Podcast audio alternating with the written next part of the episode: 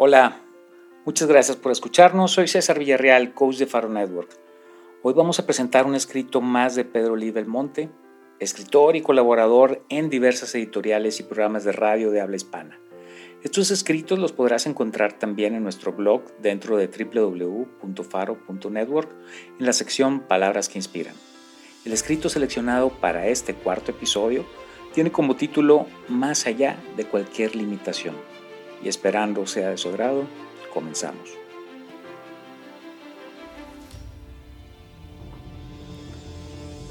No existen límites respecto de lo que puedes pensar. Entonces, ¿por qué pierdes tanto tiempo en los mismos pensamientos limitantes una y otra vez? Pensar de manera verdaderamente original es más que reaccionar igual que ayer y anteayer y el día anterior a este. Tus pensamientos podrían ser absolutamente independientes de cualquier otra cosa en tu vida.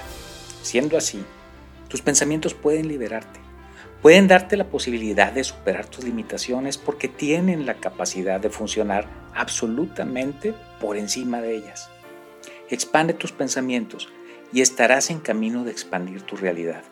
Donde quiera que te propongas ir, sea lo que fuere que quieras hacer. El primer paso del proceso es enfocar tus pensamientos en esa dirección. Pensar, pero pensar profunda y auténticamente demanda esfuerzo, esfuerzo mental. Y ese esfuerzo bien vale la pena. Tus pensamientos pueden llevarte a cualquier lugar que desees ir. Aquello en lo que más piensas es en lo que te conviertes. Y puedes pensar en cualquier cosa que desees. Constituye un poder enorme. Úsalo para todo lo que valga la pena. Cuando reflexionamos sobre esta idea, nos podemos dar cuenta que hay dos tipos de pensamientos. Los pensamientos de reacción al entorno y los pensamientos que crean nuestro entorno.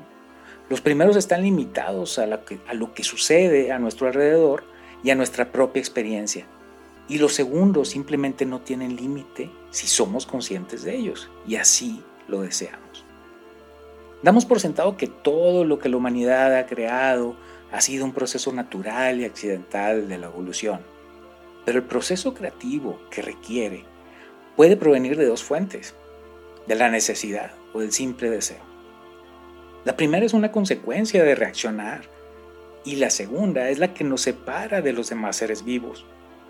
Esta segunda fuente proviene de un pensamiento creativo que no está relacionado a una necesidad primaria. Lo único que lo limita son nuestras propias creencias derivadas de la experiencia. Y me dirás, entonces es limitante tener experiencia, pero no.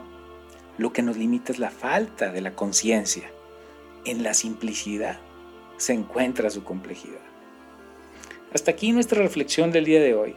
Gracias por tu atención y no olvides seguir escuchando este y otros contenidos sobre temas de desarrollo humano y profesional de Faro Network. Hasta pronto.